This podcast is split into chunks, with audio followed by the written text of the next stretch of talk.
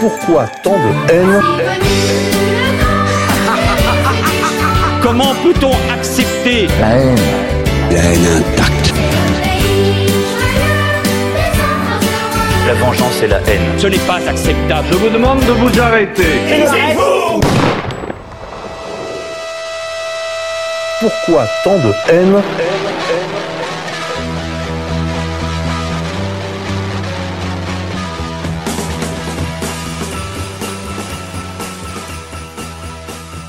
Chers amis auditeurs, bonjour, bonsoir, bienvenue pour ce quatrième épisode, cette quatrième édition de votre émission Pourquoi tant de haine? L'émission de radio de RFM. Cette semaine, on le fait avec nos amis dessinateurs, ceux que vous retrouvez quasiment toutes les semaines pour le dessin de la semaine. Alors ce soir, dans le studio, on est avec Rameau. Euh, bonsoir les goy et les non-goy. on est aussi avec Bluge. Bonsoir à tous et à toutes. À Et tout- puis avec le dictateur de rédaction de l'Almanach pour tous, Mister Maillot. Salut les amis, salut les ennemis. Chers amis, avant qu'on commence cette émission euh, sur les chapeaux de roue, quelques rappels pour nos auditeurs. D'abord, des, des excuses pour le retard de, cette, de, de ce, de cet enregistrement qui était dû à des impératifs techniques. Voilà, on n'a pas réussi à se réunir avant. Donc, pardon pour ce délai. Euh, ensuite, je voudrais vous rappeler aussi deux, trois petites choses, comme par exemple le fait que vous devez faire des dons si vous voulez continuer de nous écouter, parce que euh, cette euh, émission, évidemment, engage des frais comme l'ensemble de- des initiatives d'égalité et réconciliation, nous avons besoin de vous parce que, comme vous le savez, nous avons été euh, exclus de, tout un ensemble de, de- de services comme PayPal. Euh, les chaînes euh, sont toujours sous la menace d'une, enfin de, de strike ou carrément de suspension. Et plus encore maintenant, puisque maintenant, co- comme jadis du temps de, de Manuel Latremblotte, euh, on a des menaces de, dissolution maintenant d'égalité et réconciliation. Donc, je voudrais euh, vous alerter sur ce sujet et vous demander d'être tout à fait à nos côtés maintenant et principalement sur le plan financier afin qu'on puisse s'organiser, euh, en particulier avec les avocats, pour défendre votre liberté d'expression, liberté d'expression qui sera le thème de notre magazine ce soir. Alors, vous le savez, euh, pourquoi tant de haine, c'est l'émission de la bête immonde. Euh, ce soir, on est avec nos amis dessinateurs. C'est un petit peu comme si on, leur, euh, on lui avait donné des crayons à cette bête immonde.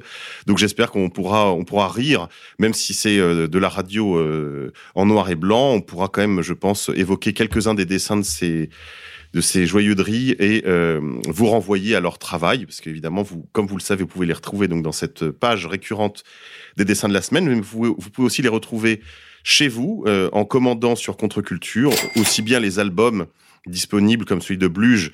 Je vous rappelle donc euh, son, ses dessins d'actu de 2006 à 2016 aux, édi- aux éditions Contre-Culture pour la modique somme de 19 euros. Euh, là, juste en préparant l'émission, je, je regardais à nouveau quelques dessins et c'est vrai qu'on on peut pas s'empêcher de se marrer euh, à voir son travail. Et puis, vous avez euh, la sortie importante quand même, parce que là, on a, on a un double album, un double almanach des années 2017-2018 qui sortent eux aussi aux éditions Contre-Culture pour 22 euros, où vous retrouvez le meilleur. Après, tout se discute, hein, mais en tout cas, une sélection, la sélection des, meilleurs dessins de, de ces deux années de l'ensemble de nos amis euh, dessinateurs. Donc, euh, bah, c'est avec eux ce soir qu'on va discuter. On va commencer tout de suite. Euh, Peut-être un petit mot de présentation. Alors, euh, Bluge, est-ce que vous nous feriez la- l'amitié de, de nous dire un petit peu qu'est-ce qui vous a amené au dessin, au dessin de presse et, à ce- et- comment vous avez développé votre, votre style bien à vous? Je vous le disais en début d'émission, en, préparant cette émission, ce, ce style très, finalement très français, très presse, euh, années 60-70, euh, qui, qui ne déparerait pas à la une du monde, euh, d'un monde dans un monde qui irait bien. C'est- les gens comme vous qui devriez être à la place d'un mec comme Plantu, par exemple. Alors, dites-nous un peu qu'est-ce qui vous a amené au dessin et puis comment, comment vous avez développé ce style. Euh, bonsoir à tous, tout d'abord. Euh, donc, euh, ben, merci pour ces compliments. En fait, pour ce qui est du dessin, je pense que c'est un peu comme tous les, les dessinateurs. C'est comme une seconde nature. On peut pas s'empêcher de dessiner dès qu'on peut. Après, le passage au dessin d'actualité se fait avec une maturité politique. Il se trouve que moi, je me suis toujours intéressé de près ou de loin à l'actualité politique. Et comme euh, je m'intéressais également au dessin, très naturellement, j'en suis euh, venu à euh, lire la presse et à regarder essentiellement, euh, en premier lieu, surtout quand j'étais euh, gamin, adolescent, euh, les caricatures. Donc euh, parmi les, les la, la, cité Plantu, et effectivement, on voit où est-ce qu'on en est descendu en termes de niveau. Bah. C'est-à-dire qu'on ne rit plus en ouvrant le, enfin en prenant le monde de, de, dans un kiosque à journaux. Ça m'est pas arrivé depuis des décennies, hein, je vous rassure, mais il m'arrive quand même de voir de temps en temps un dessin de, de Plantu. C'est vrai que ce n'est pas drôle. Bah, c'est pas très drôle, c'est très consensuel. Euh, et euh, après, il faut dire qu'il travaille sous contrainte. Hein. Il peut, il peut plus parler ni des femmes, ni des noirs, ni des juifs, euh, ni euh, des handicapés, ni des moustachus, ni des homosexuels, ni, ni Ah de oui. personne en fait. Donc, Oh, euh, t'es un peu sévère. Il- non, non, je suis pas d'accord. Il, ah, il, il- peut encore parler du, du blanc euh, mâle dominateur euh, cisgenre. non, bah, non, surtout, il a, il a tout à fait le droit de, de, de, de parler de Poutine et de Trump. Euh, Ouais. ah non, là, il a le droit. Là, Ouais. faut pas être trop sévère. Mais euh, blague à part, euh, non, bon, donc, euh, quand on voit les références justement auxquelles je faisais, euh, je faisais allusion, donc moi, c'était euh, Cabu, même si sur un plan euh, politique et idéologique, euh, j'étais pas sur la même ligne que lui, surtout sur euh, la fin. Euh, bon, bah, en termes de caricature, c'était quand même une grosse, grosse référence. Et avant lui, tant que tu parlais du monde, bon, ben, un des dessinateurs phares, c'était euh, Conque. Ouais, conque. Et Ouais. donc euh, qui euh, qui est parti du monde précisément euh, à, cause de la liberté d'expression. Donc euh, quand on revoit par exemple ah bah, les dessins euh, les dessins d'époque de ces euh, de, de, ces gens-là, non seulement on rit et même si on ne sait plus à quoi fe- il faisait allusion parce que l'actualité ça avance, ça déroule et ce qui se passait il y a 30 ans forcément il y a des choses qu'on a un petit peu oubliées mais le bon dessin fait toujours mouche. Et d'ailleurs pour parler de Conque, il y a des on peut trouver certaines éditions de, de, de dessins de lui de l'époque, des, des, des dessins sans légende, sans, sans bulle, juste du dessin pur, et ça fonctionne exactement euh, comme il y a 30 ans. Donc c'est là où on voit la qualité qui, qui perdure, et c'est moi j'étais un petit peu abreuvé à ça, donc c'est pour ça que ça se retrouve euh, probablement dans, dans, dans, mon, dans mon crayonné. Alors on va revenir sur tes influences. Euh, Rameau, un petit mot pour savoir alors comment est-ce que toi le dessin est venu? Est-ce que t'es- tu faisais partie de ces de ces mauvais élèves qui étaient au fond de la classe et qui dessinaient pendant les cours d'histoire? Ou est-ce que c'est venu plus tard? Ouais, t'as visé juste, c'est c'est exactement ça. hein. Et en fait, oui, j'étais un de ces élèves au fond de la classe euh, qui écoutait pas trop les cours, mais euh, qui dessinait beaucoup. J'étais un- plutôt un fan de, de BD, tout ça, euh, manga, tout ce qui, tout ce qui passait à la télé. Et, aussi, Bah, on, le- on le retrouve d'ailleurs dans tes dessins parce que je repense au, à la planche là sur Trump, Trump et Kim Jong Un, euh, où il y, a une- il y a une espèce de duel avec le plan américain là sur les Ah oui, yeux. oui. Bah, là, là, on voit les influences à la fois cinéma, BD. Ouais, euh, un t'es, peu, un peu au-delà du dessin de presse même, même si ça, ça peut très bien illustrer un article. Mais je veux dire, t'es, il y a une richesse quand même scénaristique qui est plus grande peut-être que juste la, la, la vignette, le, le strip. euh. Oui, c'est tout à fait ça. Après, euh, c'est vrai que je me suis inspiré de Clint Eastwood un peu, les films, de- les films de l'époque. Et c'est justement en regardant un de ces vieux films que je me suis dit, tiens, Trump, il a un petit peu une dégaine de cowboy, tu vois. Et après, je C'est comme ça que vient l'inspiration. C'est comme ça que vient l'inspiration finalement. Un petit peu, un petit peu, ça vient, ça part. Après, des fois, je fais des dessins, je les finis pas. Et, et quelles sont tes influences? Alors, qu'est-ce que tu lisais quand, comme presse, euh, on va dire, où il y avait du dessin? C'était un peu Charlie? C'était autre chose? C'était Ah Fluide Glacial? C'était. Fluide glacial, oui, avec les Gottlieb et euh, Franklin, euh, notamment euh, les idées noires. Ouais, j'ai beaucoup aimé cette période où, où je lisais les, les bandes dessinées Gaston Lagaffe, euh, Donc, beaucoup de. BD belges finalement. euh, franco-belge, oui. Ok. Et les choses plus récentes, les chroniques de la Lune Noire, euh, des choses un peu plus fantastiques, non, après Pas moi, non, non, mon influence, elle est un peu de partout. hein. Comme j'ai dit, a les mangas et aussi les comics. Je lisais beaucoup un peu à droite à gauche. hein. Et euh, c'est là où je commence à recopier les dessins et petit à petit, hein, on se fait un peu, euh, Donc, le comique américain, plutôt style Batman, euh, des choses comme ça, des choses un peu plus sombres. un peu plus sombre. Ouais. Ok. Alors, Mister Maillot, toi, t'es. T'es un peu le- le- le- l'artisan de l'ombre de beaucoup de ces dessins. L'intrus. l'intrus, Ouais, ouais, un t'es, ouais. là, tu, tu, t'es une sorte de, de dictateur de la rédaction de ce, de cet almanach, N'exagérons rien quand même. puisque t'es en fait, euh, t'es, inspirateur. voilà, t'es souvent derrière le, les, les idées de, de nombre de nos amis dessinateurs.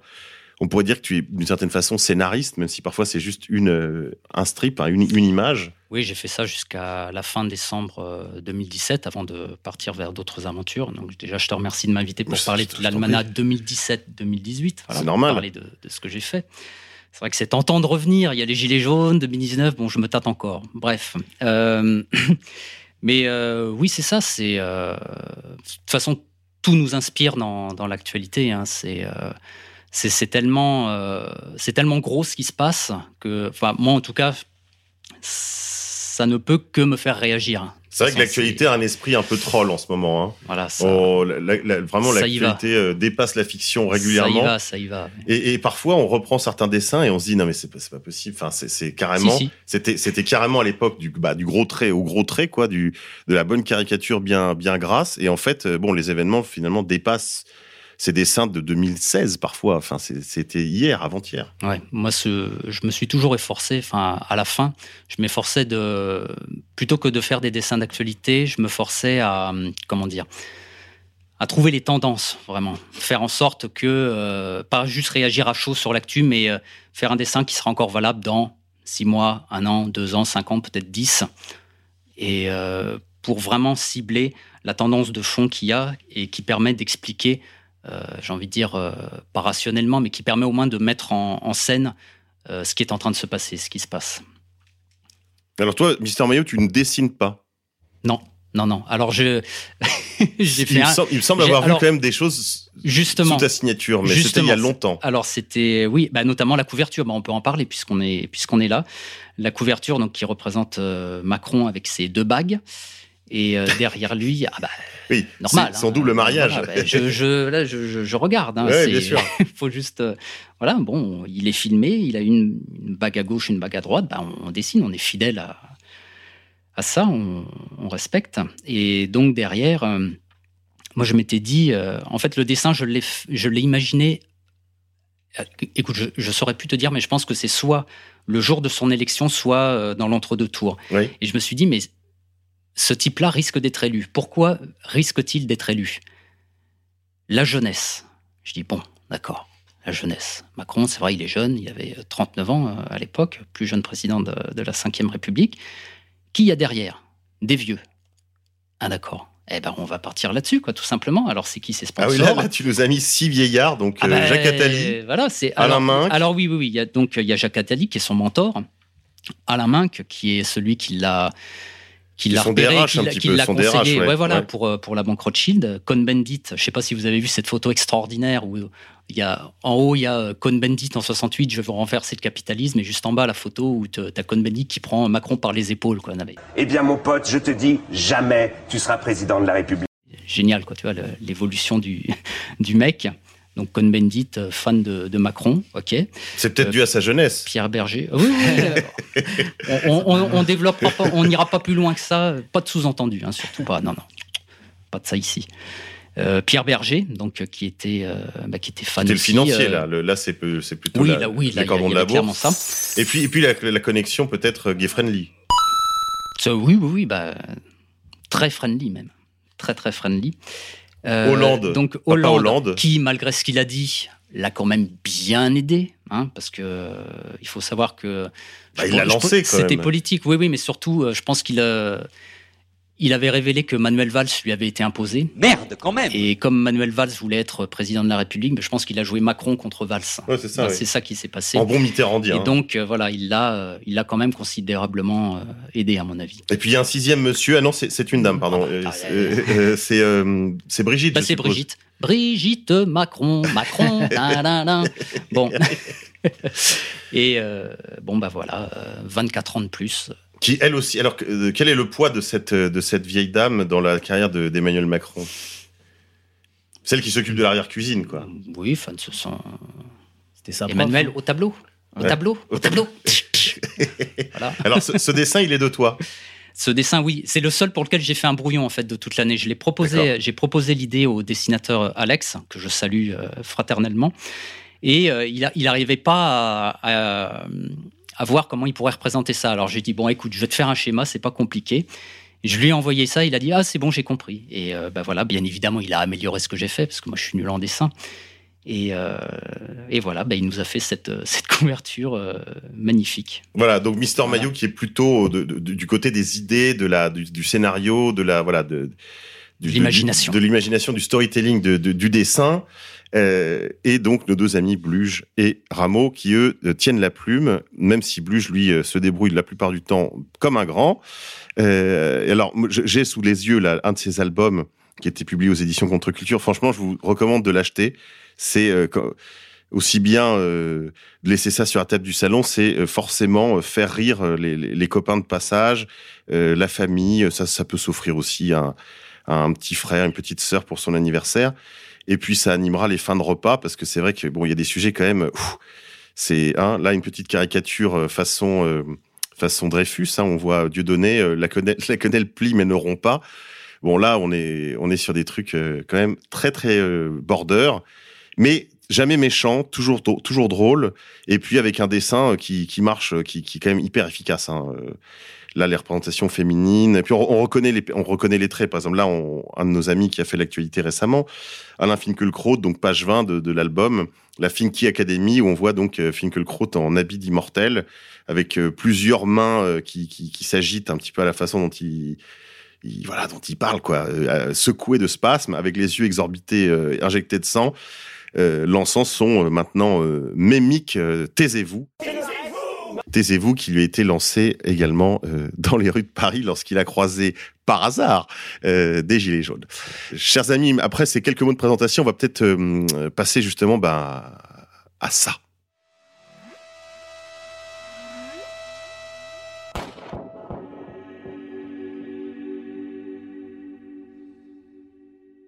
on va passer à la séquence des bonnes et des mauvaises nouvelles. Alors, chers amis, bah, on va commencer par vous, Mister Maillot. Quelle est votre bonne nouvelle de la semaine, enfin, ou du mois, ou de l'année hein? Bah, je dirais, je vais, vais pas être très original, encore que, mais euh, bon, bah, le, top, euh, la bonne nouvelle, c'est les Gilets jaunes qui continuent de descendre dans la rue. Euh, à ce sujet, d'ailleurs, je voudrais leur préciser deux choses parce que moi j'ai été. La plupart des gens viennent de la campagne ou de la montagne pas loin, enfin ce qu'on appelle de la France profonde, de la France euh, euh, périphérique, c'est ça, ouais. j'ai juste un petit chiffre à leur donner parce que j'ai vu qu'il y en a certains qui s'étonnaient qu'il n'y ait, pas beaucoup de Parisiens qui descendent dans la rue pour les soutenir. Un petit chiffre que j'ai vérifié juste avant de venir. Second tour de l'élection présidentielle 2017. J'ai pas les chiffres de l'abstention, mais les votants à Paris ont voté à 90% pour Macron. Donc, euh, en fait, euh, il faut pas trop compter sur eux là. Chers amis, euh, en fait, si les Parisiens descendent pas, c'est parce qu'ils n'ont rien à voir. Enfin, ils se sentent pas solidaires avec vous, tout simplement. Ça s'appelle la gentrification. Enfin, la gentrification avait, a été faite, c'est-à-dire qu'on a viré tous les pauvres de Paris, les gens un petit peu, bah, les gens du peuple, hein, tout simplement, qui habitaient encore la capitale il y a quelques décennies. Et euh, bah, il reste plus que des bourgeois, hein, il faut le dire. C'est euh, même si je dois dire que j'ai vu, j'ai assisté. Bah, alors évidemment, ça ne témoigne absolument pas de la nature du mouvement, mais j'ai vu quelques personnes euh, de, classe vraiment supérieure, un monsieur en Loden d'une soixantaine d'années qui avait probablement fait une très belle carrière dans la banque ou dans l'assurance et qui était avec son gilet jaune. J'ai vu aussi une dame en Louboutin sortir de sa mini, sac de mais qui était là avec un masque à gaz. Donc voilà, ça existe, mais évidemment, c'est euh, l'exception. Je suis d'accord, voilà, mais justement, voilà. Mais c'est Tu as, précisé, la tendance de fond, elle est là, c'est que les, les, Parisiens sont des, sont des bourgeois. Des bourgeois. Et euh, bah, c'est comme les cochons. Eh oui. Les bourgeois,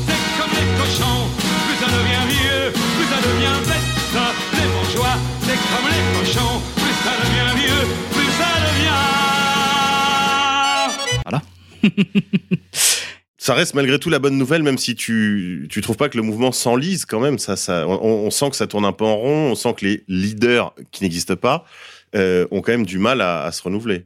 Oui, mais euh, néanmoins, cela, bah, les, gens n'ont toujours pas obtenu ce qu'ils voulaient. Donc bon, euh, tant qu'on n'a pas ce qu'on veut, on, on, continue. Et d'ailleurs, c'est normal que Macron ne cède pas. Je veux dire, imaginez qu'on ait le pouvoir on accepterait comme ça de le donner à des gens euh, qui représentent des intérêts euh, différents des nôtres, machin Non, non, non, non, non. Donc, euh, non, non, c'est normal que Macron ne veuille pas céder. Après, c'est qui va céder avant l'autre. Moi, je leur donnerais un autre conseil aux Gilets jaunes. Je leur conseillerais, s'ils veulent vraiment faire quelque chose d'utile, comme j'ai déjà dit à ce micro, c'est de s'intéresser aux ports, Brest, Nantes, Saint-Nazaire, Marseille, euh, au marché international de Ringis. Hein, si on veut faire plier Paris, le seul moyen, c'est de l'affamer. Hein. C'est très simple. Il faut savoir que Paris a à peu près euh, trois jours d'autonomie alimentaire.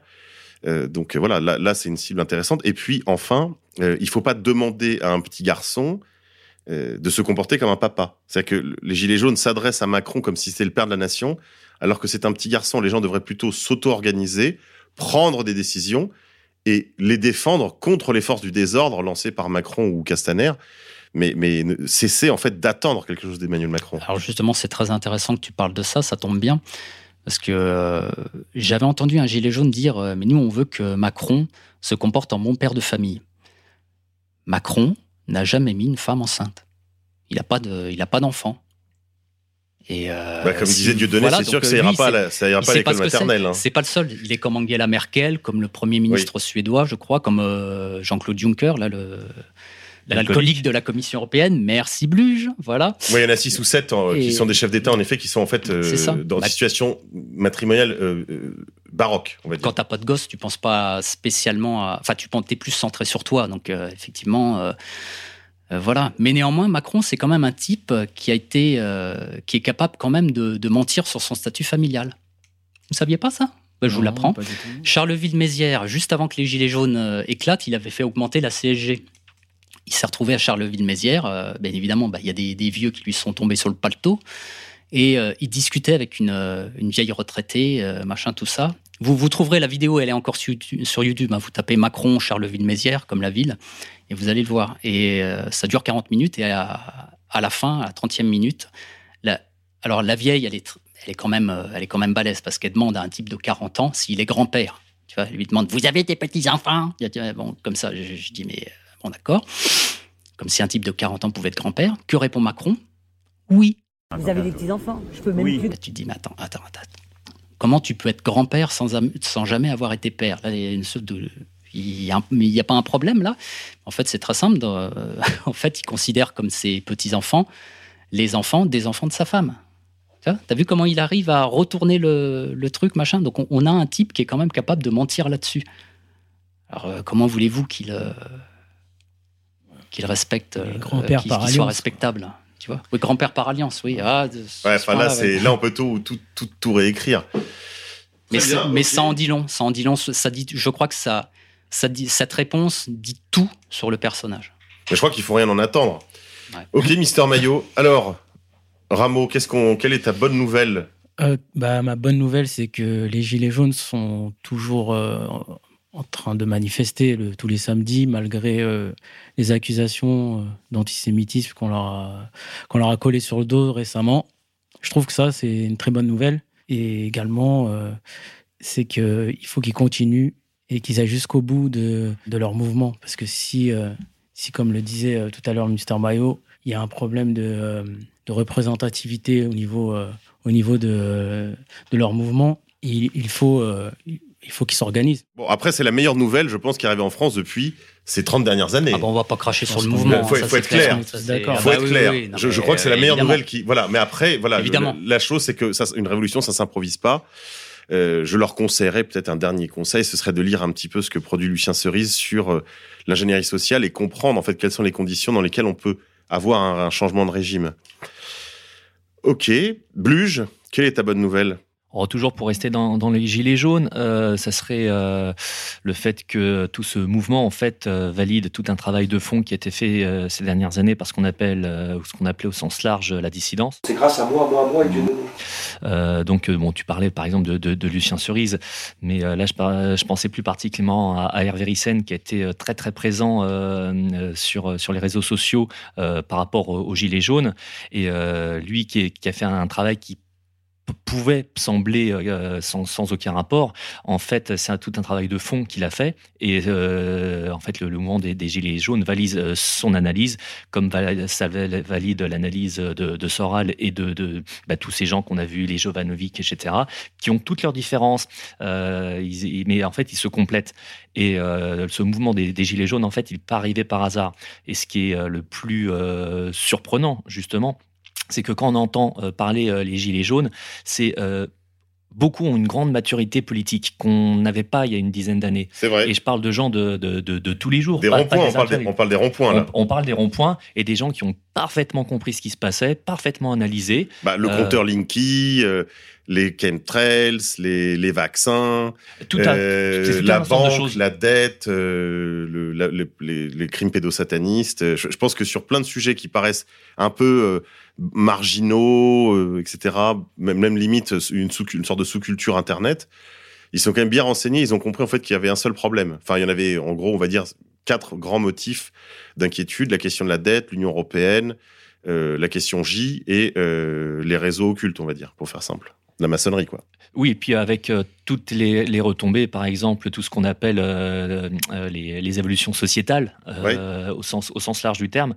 ça, ça touche directement les gens. Parce qu'ils voient bien à l'école qu'est-ce qu'on fait de leurs gamins, qu'est-ce qu'on leur apprend, qu'est-ce qu'on essaie, qu'est-ce qu'on essaie de leur mettre dans la tête. Ils font un lien. Quand Mister Maillot parlait des relations extrêmement bizarres qu'avait Macron avec la famille, on, fait un lien avec ce qui s'est passé avec les, ces dernières années. Euh, les gens, ils n'ont pas oublié euh, Najat euh, Vallaud-Belkacem et, et ainsi de suite. Et en fait, c'est une révolte globale. Alors, effectivement, il y a beaucoup de gens, c'est très, très intuitif, mais on sent qu'il y a eu tout un travail de fond. Et c'est d'ailleurs pour ça qu'en face, les médias, ils pètent les plombs. C'est parce qu'en fait, ils se rendent compte qu'ils sont complètement décrédibilisés. C'est pour ça aussi qu'ils veulent essayer de, ben, de- de flinguer des associations comme Égalitaire et Conciliation. Ils s'aperçoivent qu'en fait, ils ont un énorme métro de retard.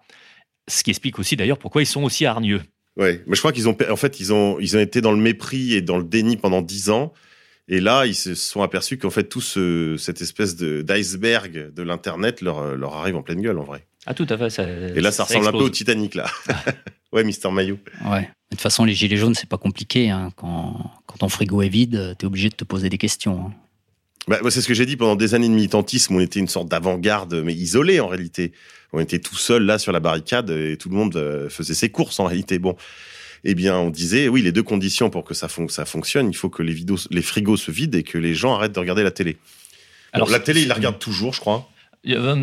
Pour Inter- critiquer, un- pour un- critiquer. hein. Internet a fait quand même beaucoup de mal à la télé et ça c'est une très bonne chose. Pour ce qui est des frigos, ça explique aussi un petit peu le contraste euh, justement qu'on voit so- so- socialement parlant euh, dans les dans des villes comme Paris où effectivement il y a beaucoup de gens qui vivent de manière quand même euh, très très très confortable, euh, donc qui se sentent pas du coup du tout gi- gilets jaunes, gilets jaunes de ce point de vue-là. Mais il n'y a pas que le frigo justement. Ce qu'on parlait par rapport à la famille, par rapport aux enfants, ça concerne pas uniquement ce que les gens y mettent dans leur ventre, mais ils n'ont pas envie que leur, euh, leur môme devienne complètement dégénéré. Ils se rendent bien compte qu'à l'école, euh, on leur apprend plus les savoirs fondamentaux, sauf dans certaines REP et ainsi de suite. Et euh, tous les mensonges en fait qu'on nous sert depuis 10 ou 15 ans, en fait, ils éclatent. Et c'est ce que dit d'ailleurs euh, Jérôme Rodriguez, un, des leaders, quand il fait référence au nuage de Tchernobyl. Euh, Là, les, les- les médias sont complètement désemparés parce que c'est un des plus gros bobards, un des, qui, qui a été, euh, enfin dans les années 80, c'était un des plus gros trucs. euh, C'est vrai a- que Pascal Pro, il a fait une descente d'organes ce jour-là. hein, quand il a commencé à parler de nuages de Tchernobyl, on, a, on, a, on s'est dit, ça va être le grand déballage, en fait. Eh Donc, il faut arrêter de les inviter. Et oui, parce que de- du, du nuage de Tchernobyl, on arrive hein, de, de Aux chambres à air. Et là, euh, oh là. oh, même, euh, Complotisme. Oh voilà, ça. sauf que l'exemple de, l'exemple de Roger Rodriguez, ben, en, face, en face, ça les laisse sans voix. Et c'est pour ça qu'il pète les plombs. Ouais, ouais. C'est dommage qu'il ait des amitiés aussi, aussi pourries, Jérôme. Enfin, on le salue quand même malgré tout pour, euh, pour son courage après sa blessure. Ce qui a, qui été quand même l'occasion aussi de dévoiler des mensonges de l'État, en particulier ceux, de, ceux du ministre de l'Intérieur dont on parlait ici à ce micro, avec Maria Poumier et, euh, et Marion Sigaud. Alors, on va passer aux mauvaises nouvelles. Les mauvaises nouvelles. Alors, Mister Maillot. Bah, euh, en fait, ouais, enfin, c'est plutôt un, un flop. euh, c'est une bonne nouvelle pour nous, mais bon, la mauvaise nouvelle, c'est euh, la gueule des défenseurs de la démocratie. Vous avez compris, je veux bien sûr parler des foulards rouges. Dire, euh, ça, vole quand même pas bien haut. hein, je veux dire, euh, moi déjà, j'ai une question à poser. À quand l'acte 2, les gars? Hein? Qu'est-ce que vous faites là? Vous, aimez si peu la démocratie que vous n'êtes même pas capable de, faire un acte 2 là? Je sais pas, je ne comprends pas. J'aimerais bien, euh, j'aimerais bien avoir une explication euh, claire, nette et précise à ce sujet-là. Mais surtout, à propos de ces, gens-là, quand je les voyais défiler, je pensais à Roger Domergue.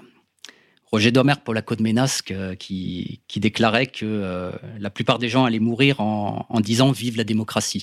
Bah là, qu'est-ce qu'on avait vu là?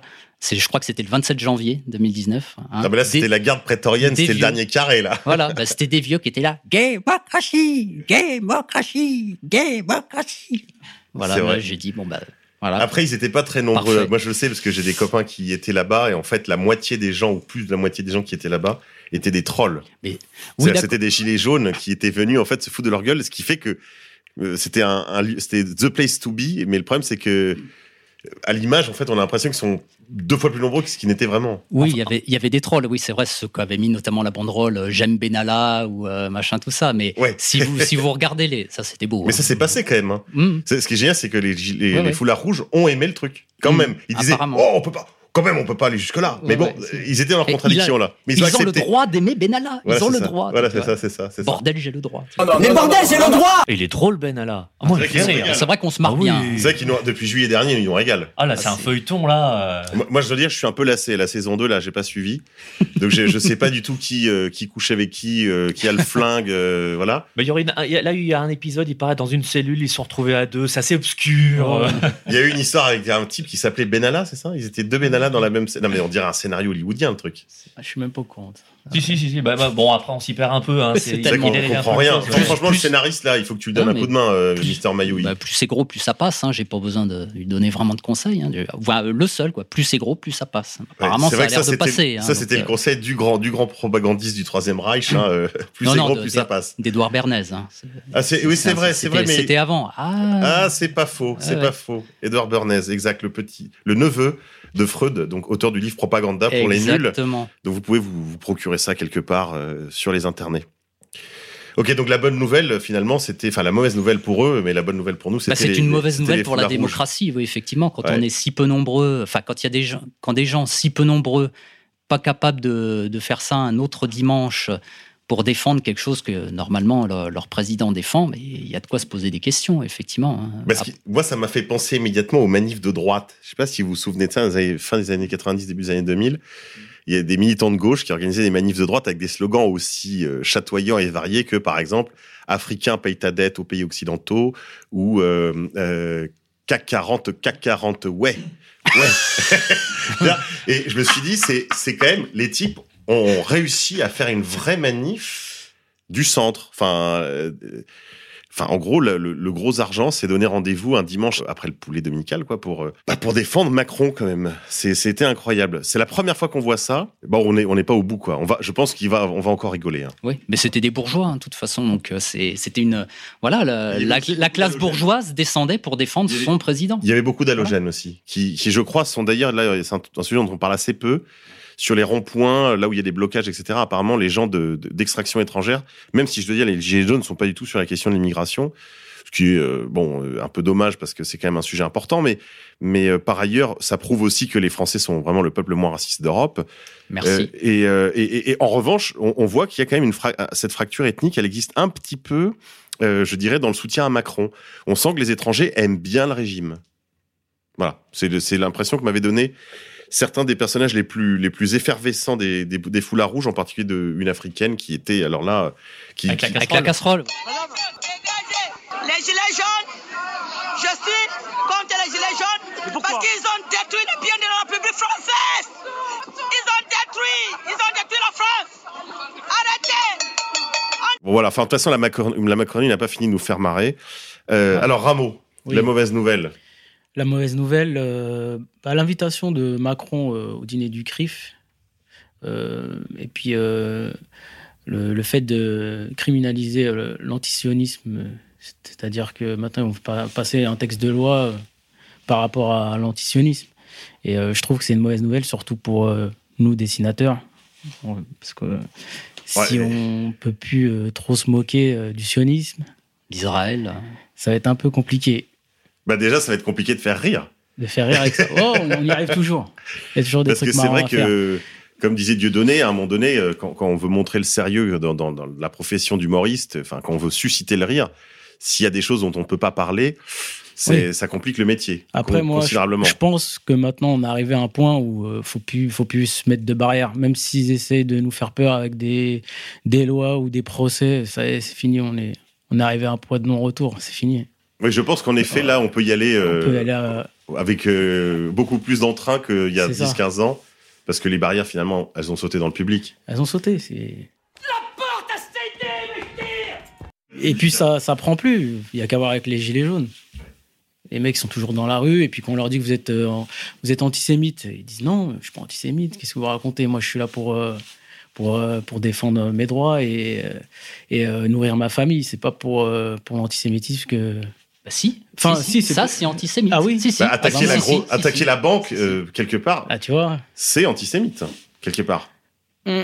Bah, si tu vas par là, euh, ah, banque, argent, euh, Ah, tu Bah, fais, ouais, faut faire les liens. C'est pas Ah oui. anti-catholique et c'est pas anti-musulman. Ah bah, en tout cas, les, les médias ouais. font le lien eux-mêmes directement. Ouais. Ah, dès que euh, un gilet jaune rappelle le passage chez Rothschild de, de- de Macron, c'est euh, immédiatement euh, jackpot. Hein. ouais, c'est carte, C'est euh, c'est le point de Godwin immédiatement. Ah, c'est ça part tout de suite.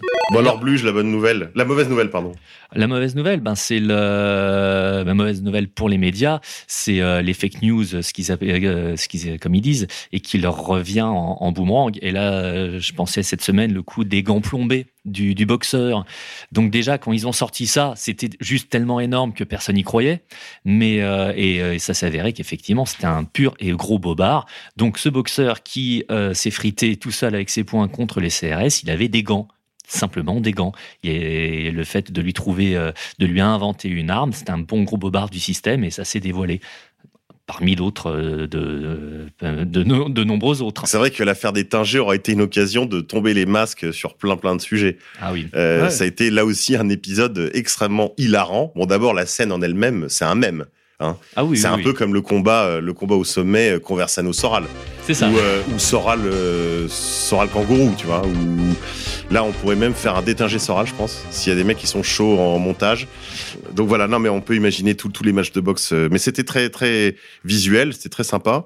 Après, il y a des gens un peu parano. Alors, je sais pas quoi en penser, parce que moi-même, je, je, je suis complètement dans le conspirationnisme aigu. Donc, euh, il y a qui, qui disent que des tingés seraient arrivés accompagnés par la police et tout. Alors après, là, c'est là, on rentre dans de dans de la thèse, euh, tu vois, conspi plus plus. Et là, j'ai pas assez de niveau, tu vois, j'ai pas assez de points de magie, donc euh, on. Puis le gars va en dort en prison toujours. Quoi. Ouais, Le- ouais, le soir, voilà. il dort en- ouais. Alors que après, il a peut-être été substitué, tu vois, il est peut-être dans les caves du Vatican avec Elvis et Paul VI, je sais pas. Mais euh, il y a, là, il y a, il y a une thèse, euh, une, une piste à suivre. Com- combien il a pris là? Un an, un an, je C'est crois. pas- c'est Un an, je crois. Un an ferme, je crois. Semi-liberté, ouais. Ouais. Ou alors avec un, un régime euh, euh, aménagé. Euh, mais en tout cas, la condamnation, euh, elle est quand même bien tombée. Il a été quand même je- jeté en pâture. Mais ça, ça a permis de, de faire ouvrir justement les, les yeux à pas mal, à pas mal de gens, puisque euh, en- au même moment, donc il y avait l'affaire de ce flic qui se permettait lui de boxer des gens sans défense. Donc euh, pareil que ça a été filmé et là c'était tout à fait normal. Et lui, juste avec ses points, donc il va se, se, se, se, se châtaigner avec les CRS. Et euh, Derrière donc, des et- boucliers anti-émeute quand même. Et Voilà, des armures de. Robocop. hein. mais c'est ça. Et euh, ça, ça, ça, ça a permis d'ouvrir les, les, les yeux à pas mal de gens, parce que même s'il y a eu beaucoup de, de trollage sur, euh, sur les sites d'infos et des choses comme ça, euh, la, la virilité éclatait. Elle était juste évidente. Et euh, ça, fait, ça fait du bien à tout le monde. Je crois qu'il y a une bonne leçon aussi que nous a donné Christophe Détinger, c'est qu'en fait, euh, derrière le flic, bah, il y a un petit cœur qui bat. Et que sans, sans obséder sur, euh, sur la, l'hostilité à l'égard des forces de l'ordre, parce que c'est pas le, c'est, pas le sujet d'une manif. Nos, nos ennemis, ils sont dans les ministères, ils sont pas derrière les boucliers de CRS. Mais je veux dire, les, les CRS sont les gardiens du système, c'est un peu des, des types un peu demi-lobotomes, euh, voilà, qui sont là pour garder le, c'est un peu des chiens de, des chiens de garde, hein. Bon, s'ils nous empêchent d'accéder au lieu de pouvoir auquel on veut accéder pour, euh, pour mettre fin à tout ce, à tout ce, tout ce barouf, eh ben, faut, faut à un moment donné se rendre compte qu'il y aura un rapport de force. Et Détinger nous a montré que ben, on peut chacun s'en taper un finalement. Alors on n'a pas tous le niveau de boxe de Détinger, mais lui il en prenait deux par deux en même temps. Donc, euh, mais je veux dire à, à 5 contre 1, on peut y arriver. Voilà, c'est ça que je veux dire. Et, et, et, euh, Détinger a redonné confiance, je pense, euh, aux gens dans le fait que ben on peut, on peut, on, on pourra y arriver un jour. Mister Maillot. Je mettrai un bémol quand même parce que bon, euh, je sais pas si c'est tactique ou je ne sais quoi, mais enfin bon, il dit quand même qu'il regrette. hein. Donc, Ah, il est obligé, là. Je peux, com- oui, oui, mais bon, enfin bon, t'es t'es père de famille, tu vois plus tes gosses, bon. euh, Ah, t'es obligé. Moi je, le jette pas du tout la pierre. hein. Oui, C'est non, non, bien sûr. Et puis, mais je tiens à faire à, à rappeler un truc, c'est que euh, c'est surtout le bouclier qui a pris. Ouais. Le flic, il s'est pris que deux, euh, Que deux pris deux ouais. coups quasiment Ouais, sur ouais. euh, sur à peu près sur, oh, sur 7-8 coups. Quoi, tu Ouais, vois, il y avait sûr, moins d'une sûr. dizaine de coups. Bien sûr. Donc chaque coup vaut 6 mois de prison. Ouais.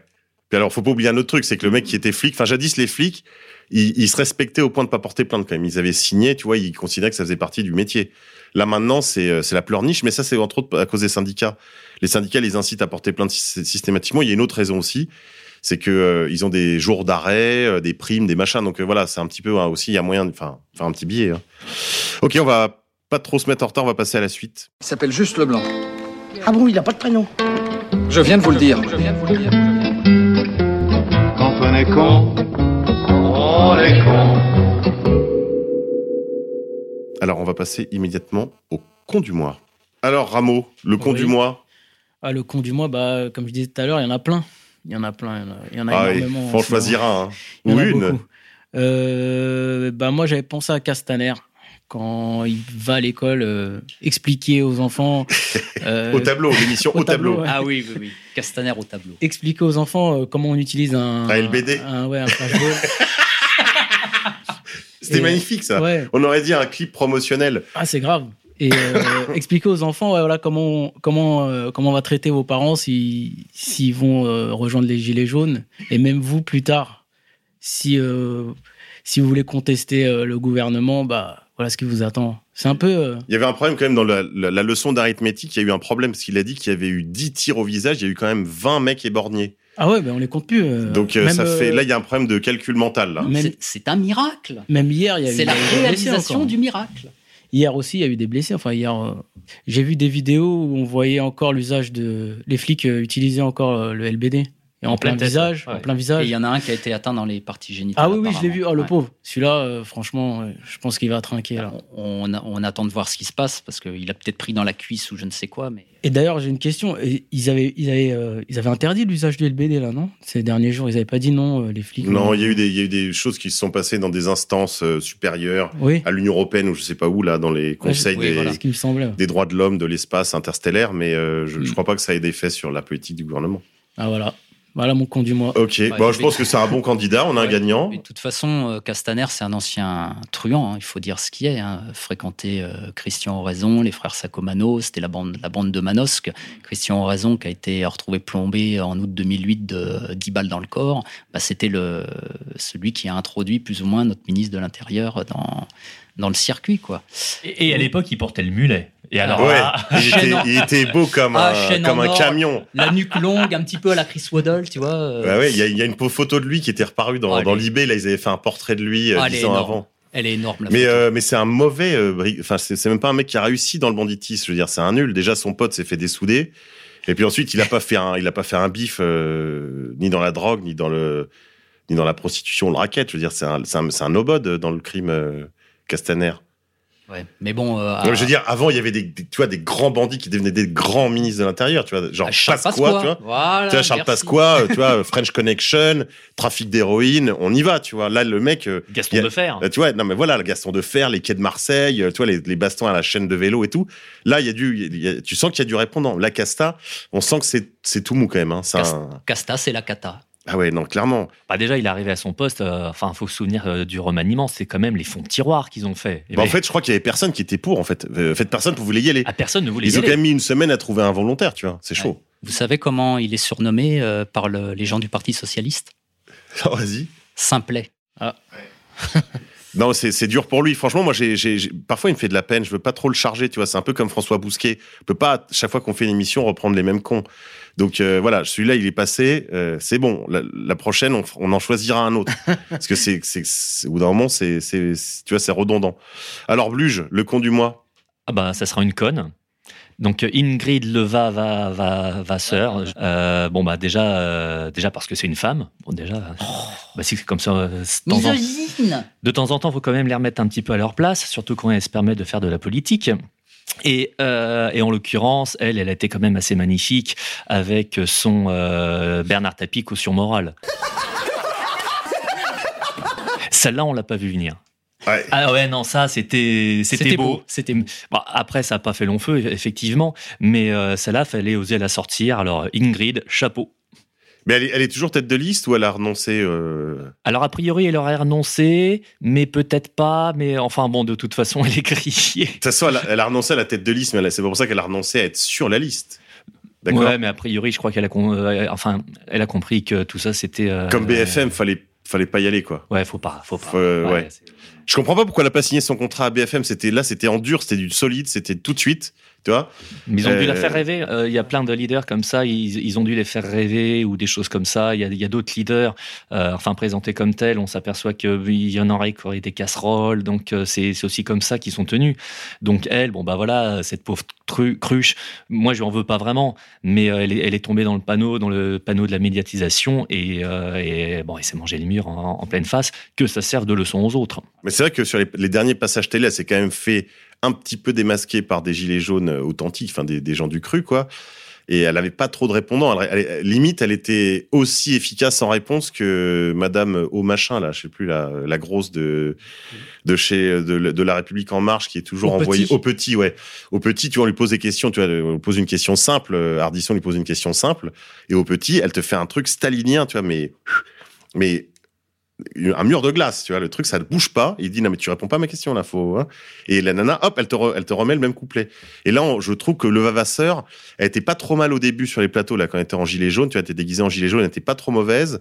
Mais c'est vrai que là, on sent que, euh, a perdu le enfin, elle a perdu la magie, quoi. Ça- La magie n'opère plus. Oui, puis on sent que euh, ils ont quand même été sélectionnés parce que tous les gilets jaunes qui avaient, euh, on sentait qu'il y avait une petite maturité politique, ont rapidement été euh, dégagés, soit pour laisser de la place donc à des gonzesses, donc on voit le résultat, soit des personnes qui sont de gauche. Alors Jérôme Rodriguez, comme on disait tout à l'heure, moi, j'ai absolument rien contre lui et je respecte son courage là-dessus, il y a, pas de souci. Mais comme par hasard, tous les leaders qu'on nous présente, soi-disant comme gilets jaunes, ils sont irréprochables sur les sujets fondamentaux. Ouais, ouais. Donc comme par hasard. Ouais. Il y, en a eu un euh, dont le nom m'échappe, mais je l'avais salué à ce micro la dernière, lors de la, de la dernière mission. Il était passé sur LCI, je crois, ou sur euh, une chaîne d'infos comme ça, CNews peut-être. Et il avait été traité de faux gilet jaune par euh, un, des, un des journalistes. Et il lui, avait répondu, mais vous, vous êtes un faux journaliste, enfin, c'est n'importe quoi. Bon, parce que le type, justement, était vachement articulé, il était beaucoup sur la dette. Et là, le, journaliste a bien senti que ça allait glisser de la dette à la banque et de la banque, ah, ouais, voilà. Ouais. Donc euh, là, hors il, y a piste. eu, euh, ouais, il a dit hors piste, euh, fin du game, et on l'a plus jamais revu. Et comme par hasard. Monsieur Maillot, Oui, oui, tout à fait. euh, bah voilà, le, le- votre con du mois. Alors c'est pas un con, c'est euh, c'est même pas une conne parce que moi j'ai toujours euh, beaucoup de mal à à rabaisser la, la jante féminine. Ah non, c'est qu'une c'est euh, qu'une rubrique. Hein. Évidemment, on injure, on Oui, pas non, les mais- gens au, au micro. Vous, vous allez voir, vous allez voir. Donc moi j'ai une visionnaire du mois. Alors la visionnaire du mois c'est euh, Marlène Schiappa. Euh, pour une raison simple, euh, je ne sais pas si vous vous en rappelez, mais elle avait, euh, elle avait posé une question, que- après tout une question normale, sérieuse, qui finance les casseurs? Et elle avait C'était fait c'était vachement intéressant cet elle, a- épisode. elle avait fait une allusion À l'Italie. à l'Italie, oui, oui, Salvini, machin, tout ça. Alors bon, moi j'ai modestement, j'ai poursuivi son analyse. Donc euh, l'Italie serait derrière les casseurs en France, pourquoi pas Et la Slovénie. La Slovénie a une frontière commune avec l'Italie. C'est donc proche géographiquement. Donc on pourrait peut-être commencer par s'interroger également sur le rôle de la Slovénie dans le, dans le mouvement des Gilets jaunes. C'est vrai que c'est une le- piste. Le, le lobby slovène, on en parle rarement, C'est mais vrai il mais- fait du mal. Hein. Ah là là. Donc Slovénie. Ensuite, on a entendu des propos homophobes. Dans les... ça, encore une fois, il n'est pas question de le nier, il y en a eu. Euh, Dites-moi, c'est qui le, président euh, homophobe en chef? C'est pas un certain Ramzan Kadyrov, là, le président tchétchène là? Je pense qu'il faudrait chercher aussi du côté de la Tchétchénie, hein, qui financerait peut-être les, les gilets jaunes. Et enfin, les gazages. Mais attendez, eh. alors déjà, je voudrais euh, dénoncer une fake news ici en direct. Ce ne sont pas euh, les forces de l'ordre qui gazent les gilets jaunes, ce sont les gilets jaunes qui gazent les forces de l'ordre. Là, quand même, faut remettre les choses à l'endroit, quand même. hein. Et moi, je pose une question sur en mode- de la merde. Voilà, oui, oui. En ce moment. Oui, et qu'est-ce qu'il y avait dans les. Oui, enfin bon, c'est pas mal. Mais euh, donc là, je, je pose la question à la, Man- euh, à la Marlène Schiappa. Qui finance les gazeurs? Eh ben, Moi, je, je faudrait peut-être se tourner. euh, je sais pas, moi, c'est qui qui c'est les habitants de son propre pays depuis 2011 là? C'est pas un certain Bachar el-Assad? Hein? Donc, euh, moi, je qui finance les gazeurs bah, Peut-être le. Faudrait peut-être chercher Cherche du côté, de la Syrie, ouais, je pense. ouais. hein. Là, il y a une piste, ouais. Donc on résume. Italie, Slovénie, Tchétchénie, Syrie. Bah, je crois qu'on tient les coupables. hein. Donc euh, merci, merci Madame Schiappa pour euh, la clairvoyance de votre analyse que je viens de prolonger à cette antenne. Et euh, je voudrais terminer par faire une petite remarque. Il y a des gens qui se sont amusés à, comment dire, à, traduire ce que voulait dire son nom en italien. Et ils, ont trouvé que ça voulait dire cancre. Alors bon, moi j'ai d'autres renseignements, des sources un petit peu plus sûres. Et en fait, en Italie, quand vous dites à une femme « Ma sei una scappa », ça veut dire « Mais t'es une grosse nulle, mais t'es une bonne à rien ». Donc, c'est carrément, c'est génial. C'est ça que ça veut dire. Elle est marquée par le destin. Alors justement, je m'inscris en faux avec euh, non non, elle ne porte pas bien son nom, c'est pas vrai. Comme vous le savez, elle a écrit plusieurs livres euh, et elle a notamment écrit un livre qui s'appelait euh, Oser l'amour des rondes. Et dans ce bouquin-là, il y a un chapitre qui s'appelle, je cite, la fellation, une spécialité des rondes. Donc c'est pas gentil de dire à Marlène Schiappa qu'elle porte bien son nom de, de bon à rien parce qu'il y a au moins quelque chose qu'elle sait faire.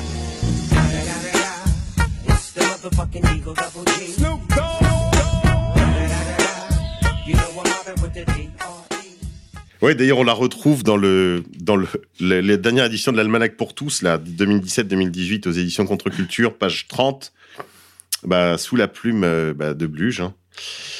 Prioritaire. Marlène Schiappa, une loi contre le harcèlement de rue. J'en ai assez d'être harcelé par les hommes. Non, je déconne. Bon, après, faut voir sa gueule. Hein. Faut voir la gueule. Elle a une gueule de rabbin, c'est chaud. C'est chaud pour elle. Bref, donc euh, bah on va passer à la suite sous ce, sous ce signe merveilleux, guidé par euh, Marlène. Guide-nous vers la lumière. Pourquoi tant de haine?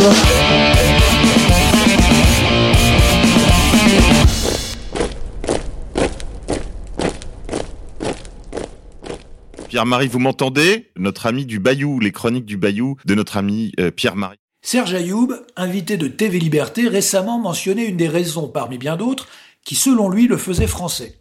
Son grand-père avait combattu lors des deux conflits mondiaux. Il avait raison. L'engagement de nos aïeux a façonné la France et nous ouvre des droits. Nous, leurs héritiers, pouvons être fiers de nos grands anciens. À notre tour, à nous de faire fructifier leur héritage pour le vrai profit de tous les Français d'aujourd'hui. En communiquant notre culture, notre besoin d'œuvrer un destin commun, d'autres voudront mériter cette distinction, être français. Le souvenir des morts et des blessés impose des devoirs. Le premier de respecter ces fantômes douloureux en respectant leur terre, celle pour laquelle ils ont donné leur vie. De respecter aussi le peuple de France, en grande partie leurs descendants. Toutes ces notions, un certain David Samama ne les a visiblement pas aux tripes. Samama est rédacteur en chef de La Règle du jeu, le site dirigé par le milliardaire cosmopolite Bernard-Henri Lévy. C'est dans ce gourbi numérique que Samama a publié un texte insultant intitulé Bienvenue dans la France White Trash. 1914.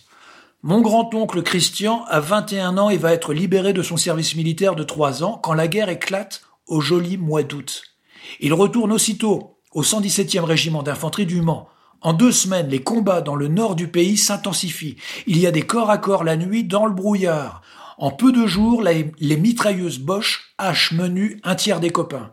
Bienvenue, monsieur Samama, dans la France martyre. 1917. Christian va bientôt avoir 25 ans. Il a enchaîné des mois et des mois de combats. Un tour à Verdun, les attaques au gaz. Oui, BHL, on sait ce que ça veut dire être gazé. Et puis, il y a la blessure. Un vrai bonheur que de se faire arracher les chairs jusqu'à l'os. Ça fait une occasion de rencontrer de jeunes infirmières souriantes. À l'heure où nous le croisons, dans quelques instants, au bout de l'allée de la grande propriété familiale, la permission de Christian prendra fin. Une voiture attend déjà qui va l'emmener jusqu'à Saumur, puis ce sera la remontée au front. Soudain, il agrippe le bras de son père et dans un murmure gêné, il bafouille ces mots, contenus les deux dernières semaines pour ne pas déranger la famille. Adieu pour de bon. Parce que, explique-t-il, je ne vais pas réchapper à la grande offensive qui s'annonce. N'en dites rien à la mère et aux frères. Pas tout de suite. Attendez le courrier officiel. Bienvenue, monsieur Samamba, dans la France des sacrifiés. Janvier 2019. 102 ans plus tard, je passe par cette commune, Noyant, Maine-et-Loire, sur la route de Château-Lavalière. Une partie de ma famille vivait dans le coin, mais a disparu depuis longtemps. Je fais toujours une station ici, au cœur du pays, pour penser à eux et aussi pour le plaisir d'un café dans un authentique bar de campagne. Ce jour-là, dans le relais, règne une animation inhabituelle. Je ne tarde pas à comprendre On s'enroule pour une manifestation de gilets jaunes. Une quinzaine d'hommes et de femmes terminent un repas pris en commun. Il est question d'être à l'heure à Angers. On a déjà endossé les couleurs fluo et on rit fort en commandant des tournées de café. Ça cause politique, ça proteste. On se marre, on en a marre, nom de Dieu, de vivoter. On se fait des récits de serrage de ceinture quotidiens, mais extraordinaires. À ma table, près de la fenêtre, je suis dans mon téléphone. Je prépare mon émission Pavillon de chasse. Ici, une petite page de pub. Pavillon de chasse, excellente émission mensuelle que vous retrouverez sur ERFM. Oui, je fouine vite fait sur le net à la recherche de trucs white trash. Des trucs de petits blancs abandonnés, des trucs de mecs qui survivent, humiliés dans leur propre pays. C'est là que je tombe sur cet article. Bienvenue dans la France white trash. David Samama y déploie une puissance de clichés phénoménale.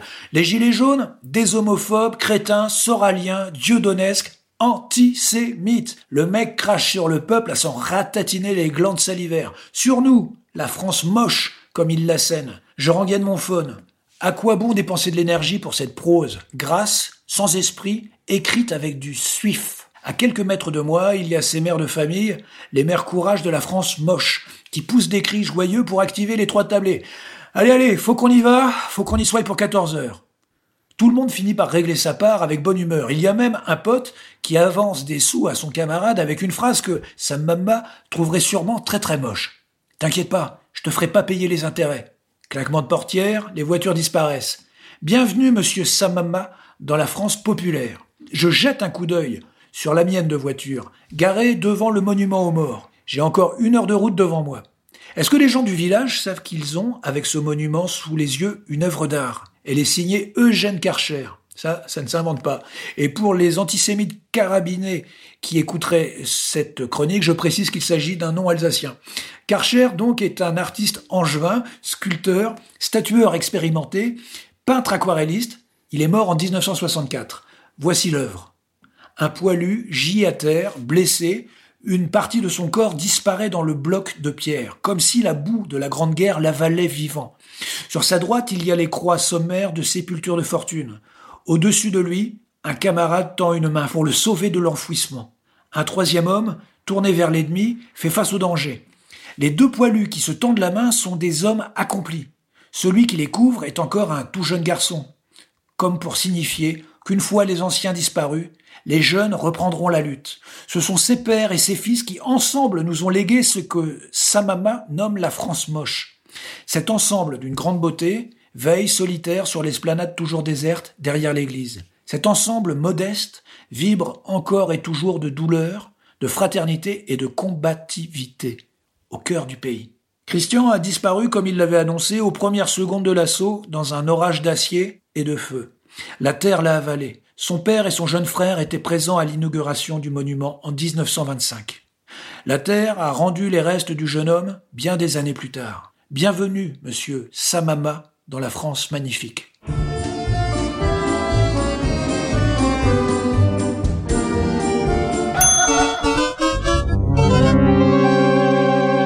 Chers amis auditeurs, on se retrouve après cette pause pour la partie magazine de l'émission. Je vous rappelle que vous écoutez Pourquoi tant de haine, le quatrième épisode. On se retrouve donc euh, cette semaine avec Bluge, avec Rameau et Mister Maillot pour parler euh, de liberté d'expression, euh, de liberté de la presse, et en particulier du dessin de presse, qui est un petit peu le, je dirais, le symptôme, le signe de la bonne ou de la mauvaise santé d'une d'une presse, euh, de, du climat général, du climat culturel, en particulier de, des aspects touchant à la liberté, que ce soit à la censure d'État, aussi bien qu'à la censure à l'intérieur des rédactions. Surtout après les années, euh, les années Charlie, déjà euh, au moment de l'incendie, je sais pas si vous vous souvenez, c'est vieux déjà, ça doit dater de 2012. Il y avait eu une première, on pourrait dire une première secousse sur la question de la liberté de la presse. C'était juste après la publication par Charlie Hebdo des caricatures de Mahomet reprise donc de, ce journal danois euh, qui avait lui aussi fait l'objet de toute une campagne, euh, alors réelle ou plus ou moins imaginaire, de fatwa et de, menaces euh, suite à la publication de ces caricatures. Il y a eu cette premier incident de l'incendie de Charlie Hebdo, qui à l'époque avait déjà trouvé refuge, je crois, dans la rédaction de Libération. Absolument, ça avait été totalement mis en scène et particulièrement surjoué. Oui, et je me souviens qu'à l'époque, j'avais quand même euh, publié une petite tribune dans un petit euh, pure player de droite qui s'appelait Nouvelle de France, sous le pseudonyme de Karl Baïkal, où j'essaie d'expliquer à nos amis euh, de la droite de conviction de ne pas tomber dans un esprit d'interdiction, d'autodafé. Parce que je me souviens qu'à l'époque déjà, beaucoup de gens avaient dit euh, non, il n'y a pas de... on peut dire que le slogan Je suis Charlie était déjà un petit peu dans l'air et que il y avait une sorte d'appel finalement à s'aligner sur la défense de la liberté d'expression par principe. Et euh, j'avais, pour ma part, dit sans être Charlie, je crois qu'il ne faut pas tomber dans l'autodafé. C'est-à-dire que on est dans une société ouverte. Et je crois que même si on doit, évidemment, euh, il y a des limites à la liberté d'expression. Je veux dire, j'entends par là euh, l'argumentaire qui était utilisé jadis par notre camarade du réseau Voltaire de la liberté d'expression absolue, en fait, servait surtout à protéger la liberté des pornographes de publier leur littérature, leur véritable marée noire, si vous voulez, pour la jeunesse. Donc il y a forcément des limites. Tous les publics ne peuvent pas être exposés à tous les contenus. Cependant, pour les adultes euh, consentants, on va dire, il n'y avait aucune raison finalement d'interdire. C'est toujours un réflexe.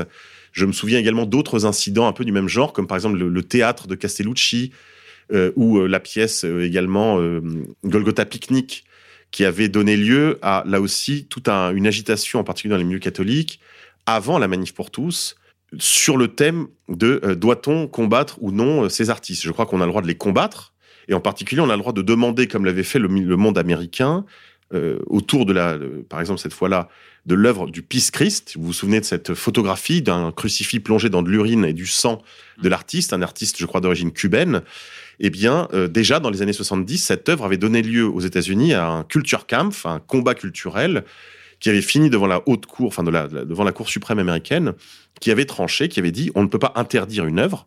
En revanche, il n'y a aucune raison que les dollars du euh, contribuable américain subventionnent ce travail. Voyez Et là, d'une certaine façon, on était arrivé, à mon avis, à un compromis entre la protection des principes, c'est-à-dire la liberté d'expression, on pourrait presque en appeler à l'introduction d'un premier amendement dans les constitutions euh, européennes. Je crois que si nous avions l'équivalent d'un premier amendement en France, ça fait longtemps que nos idées auraient gagné. Hein, si on avait ce climat de débat, de critique légitime et euh, ce refus aussi de qualifier de violence des choses qui ne relèvent finalement que du dessin ou des mots, eh bien, je crois que le climat en serait très différent. Après, euh, après tous ces épisodes, nous avons eu évidemment l'attentat de Charlie Hebdo, euh, ce serait trop long, évidemment, ici d'aborder les aspects les plus troubles de, ces événements, mais si on s'en tient à la version, on va dire la version euh, étatique, la version officielle de ces événements, la question de la liberté de la presse avait été longuement euh, défendue, agitée, dans, à la fois dans les manifestations et puis dans les manifestations télévisuelles de, de, ce moment un peu, de ce flash totalitaire, comme l'avait qualifié Emmanuel Todd. Et j'aimerais vous entendre un petit peu, savoir quel était votre sentiment au moment de Charlie Hebdo à chacun d'entre vous. Rameau, est-ce que tu t'es senti Charlie? Moi, je me suis jamais senti Charlie. Non, jamais. Après, euh, c'est vrai que ce qui lui est arrivé, c'est une tragédie hein, pour un dessin. Après, euh, je, ne serais pas descendu euh, dans la rue pour, soutenir Charlie, quoi. Parce que c'est un peu du, du, deux poids, deux mesures, on va dire. Il y a à côté des gens comme nous qui faisons un travail critique aussi sur la société.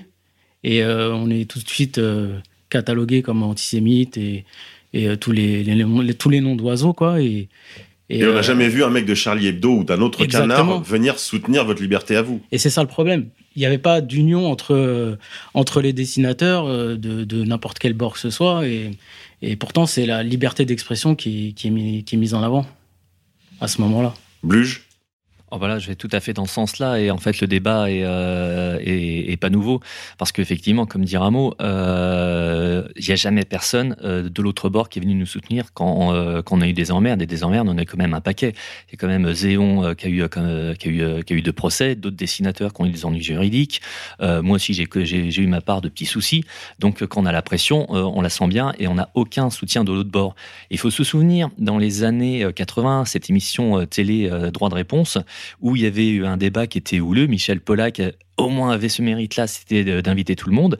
Il avait, il avait invité notamment sur la liberté d'expression un journaliste de minutes et euh, parmi les autres invités, il y avait Ciné. Donc Ciné de Charlie, euh, Hebdo. Et euh, Ciné était très clair. Il, insultait de manière ordurière le journaliste de Minute en disant Mais de toute façon, pour toi, la liberté d'expression, tu, tu n'y as pas droit. Donc c'était déjà dans les tuyaux, c'était déjà dans la particulier pour un canard libertaire. Oui, mais c'est là où on voit justement toute l'escroquerie, toute l'arnaque de ce, de, de, de ce qu'est la mentalité libertaire. C'est qu'en fait, euh, c'est la liberté à sens unique. C'est ça où, où, où il y a l'escroquerie. Et quand il y a eu les attentats de Charlie Hebdo, euh, même si pas mal de gens n'ont pas forcément tilté, mais c'est quand même, c'est quand même resté un petit peu dans, dans la mémoire collective. Au même moment où le gouvernement organisait des manifestations pour aller soutenir, euh, entre guillemets, euh, la, la liberté d'expression par rapport à ce qui s'était passé à Charlie Hebdo, au même moment, Dieudonné était condamné et sévèrement condamné pour un tweet pour avoir fait de l'ironie sur Charlie Hebdo. Donc on voyait tout de suite, immédiatement, ça sautait aux yeux que tout ça, ce n'était que de l'arnaque. Et d'ailleurs, la preuve, euh, les- tous les mêmes éléments qui avaient mobilisé, soi-disant des dizaines de milliers de personnes à l'époque euh, pour Charlie, un an après, il n'y avait plus personne. Ouais. C'était en fait, comme à l'époque, euh, Emmanuel Ratti avait dit qu'on va probablement assister en fait à la constitution de comités Charlie de base en vue de préparer des élections. Euh, voilà, il, avait un petit peu élaboré là-dessus. Et en réalité, on a vu que Charlie avait créé les comités de base euh, Macron en réalité. Parce qu'en fait, les Charlie et les Macron, c'est la même carte. hein. Vous prenez les cartes de Todd, le vote Macron et, le, et, et les manifs Charlie se superposent. Mister Maillot. Oui, c'est-à-dire que c'est un petit peu comme en histoire. Il y a les tribunaux et il y a les tribunaux spéciaux. Parce que c'est pas les euh, pas les mêmes gens. On les traite pas de la même manière. Il faut euh, surenchérir sur euh, sur tout ça. Mais euh, on parlait de la liberté d'expression. Moi, j'ai envie de dire euh, la liberté de. C'est quoi ça? C'est quelque chose qui est quand même en voie de disparition. Et d'ailleurs, même les gilets jaunes l'ont noté. Pour pour vous dire, hein, de toute façon, il y en a un récemment qui a. Je ne sais pas si vous avez vu à cette scène, ça date d'hier. Il y a Thomas Misraki, je crois, qui est, qui est l'un des journalistes de BFM TV. Il a carrément dit à un gilet jaune qui était là, le gilet jaune se plaignait, il dit Mais attendez, vous me coupez la parole sans arrêt. L'autre, il a dit Ah bah, Si vous n'êtes pas content, vous sortez. Poum Et c'était le seul à qui il coupait la parole euh, sans arrêt ou si, de manière systématique. Quoi. Donc, euh, le- ce système va s'écrouler. Tout le monde le sent. Euh, et c'est pour ça qu'ils essayent quand même de gagner du temps pour retarder l'échéance. Et c'est pour ça qu'ils s'attaquent à, à la liberté d'expression. Parce que je vous raconte pas quand, quand ça va s'écrouler, je vous raconte pas ce qui va, ce qui va sortir, là, ce qu'on va, ce qu'on va pouvoir déballer, entre guillemets. hein. Alors justement, tout à l'heure, en début d'émission, on a parlé, on a évoqué le nom de Conque. Je crois que tu disais, Bluge, que tout à l'heure, les, les... c'est pas un débat nouveau. En effet, on se souvient de cette interview qui est toujours disponible sur, les, les- sur YouTube, je pense, de Conque, par, euh, qui est d'ailleurs à l'écart, qui n'est pas euh, sur le plateau de d'Ardisson. Euh, probablement parce que des gens bien intentionnés là qui étaient invités ce soir-là, je me souviens plus des invités, avaient refusé probablement d'être assis à la même table que lui. Et lui, je pense aussi, comme il est un petit peu euh, un, un homme sensible, euh, c'est pas forcément in- infliger, euh, je dirais, la compagnie, euh, une compagnie hostile et, et en surnombre contre lui.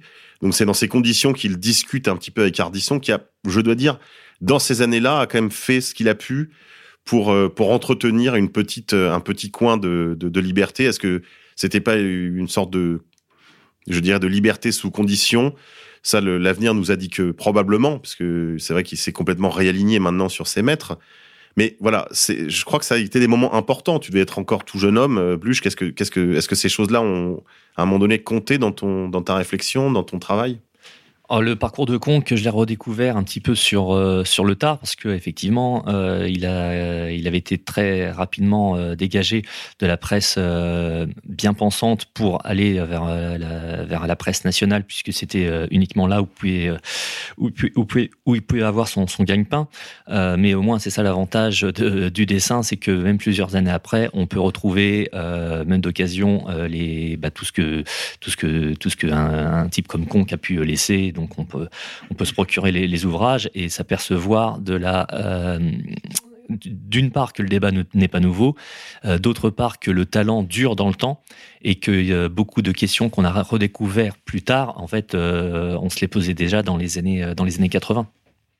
C'est vrai qu'il y a une sorte de parenthèse un peu noire en rapport avec cette liberté, sur- surtout sur les sujets un peu border qui peuvent être abordés ici ou là.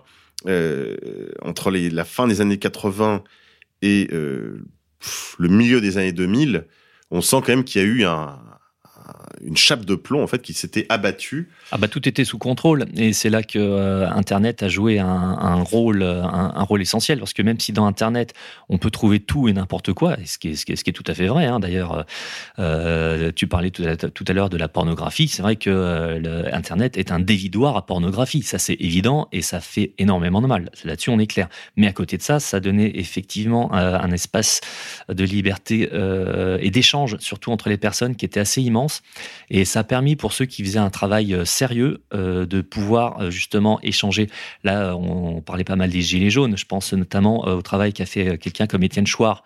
Bon, Étienne Chouard, je suis pas d'accord avec lui sur tout un tas de sujets, mais on se souvient que c'est quelqu'un qui est apparu il y a, il y a une dizaine d'années, qui a fait un travail de fond et qu'aujourd'hui ce travail paye. Et les journalistes, les pigistes de 20 ans qui sont complètement débiles, faut, faut quand même euh, euh, dire les choses telles qu'elles sont, découvrent Chouard, alors que tous ceux qui s'intéressent aux questions euh, sérieuses de la politique, de la dette et donc de, tout ce qui tourne aujourd'hui autour du RIC, en fait, bah, c'est simplement parce qu'Étienne Chouard fait le boulot depuis, de, depuis plus de dix ans. Oui, tout à fait on peut peut-être revenir sur des, considérations plus, actuelles. On voit bien que les, digues, on le disait tout à l'heure, ont cédé. Quel est aujourd'hui, selon toi, le, niveau, je dirais, de, liberté reconquise par rapport à ce que ça a été au début, quand vous aviez commencé le travail des almanachs, le tout début des, des dessins de la semaine? Enfin, je veux dire, si tu fais un bilan là de la décennie, parce que ça va faire une décennie maintenant, euh, est-ce que tu crois qu'on a fait du chemin, que la liberté a progressé? On est sorti un peu de ces années noires? Non, le pire est à venir. Le pire est à venir, il faut, être très clair là-dessus. Mais c'est pas grave, ça nous permet de. Plus la censure s'accentue, plus il faut être malin pour euh, pouvoir la contourner. Donc c'est peut-être là-dessus qu'il là qu'il faut compter. Euh, mais c'est vrai que c'est difficile. Euh, je regardais l'autre fois euh, les inconnus. Bon bah c'est bon, les trois quarts des sketchs aujourd'hui. Euh, oulala, là là, racisme, machin. Donc euh, c'est pas possible. Et il y a les tartuffes de, de l'humour aujourd'hui. Moi je me rappelle d'une interview entre, je crois, Antoine de Caunes et François-Xavier de Maison. François-Xavier de Maison venait de tourner un film dans lequel il interprétait Coluche.